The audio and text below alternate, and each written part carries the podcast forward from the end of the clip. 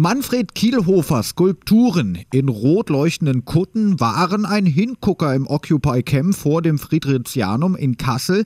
Jetzt mussten die Wächter der Zeit weichen.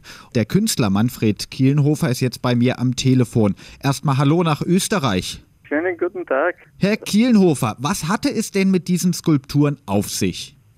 Der Zeit reisen durch Europa. Sie waren vor kurzem in Basel, dann waren es voriges Jahr im Herbst in Berlin, ja, und jetzt eben in Kassel wegen der Dokumenta natürlich. Warum mussten diese Skulpturen denn jetzt verschwinden? Ehrlich gesagt, ich weiß das auch nicht genau. Zuerst habe ich, immer, hab ich nur eine aufgestellt gehabt im Occupy-Zelt, also in der, im Camp, dann drei, ja, und zum Schluss waren es schon fünf das ist eigentlich ein eigenes Kunstwerk und das ist wahrscheinlich zu viel aufgefallen. Ja, vielleicht fühlte sich ja die Balkenholz-Skulptur bedroht, die oben im Turm steht.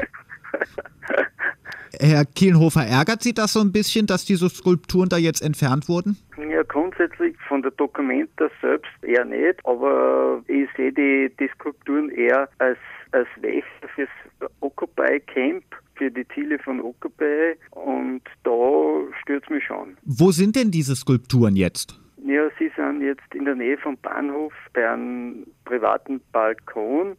Aber wir versuchen natürlich noch einen Standort zu finden, dass wir die Skulpturen den Kastlern zeigen können. Da wird sich hoffentlich was ergeben. Was passiert denn mit den äh, Skulpturen, die in Kassel standen? Wo reisen Sie als nächstes hin?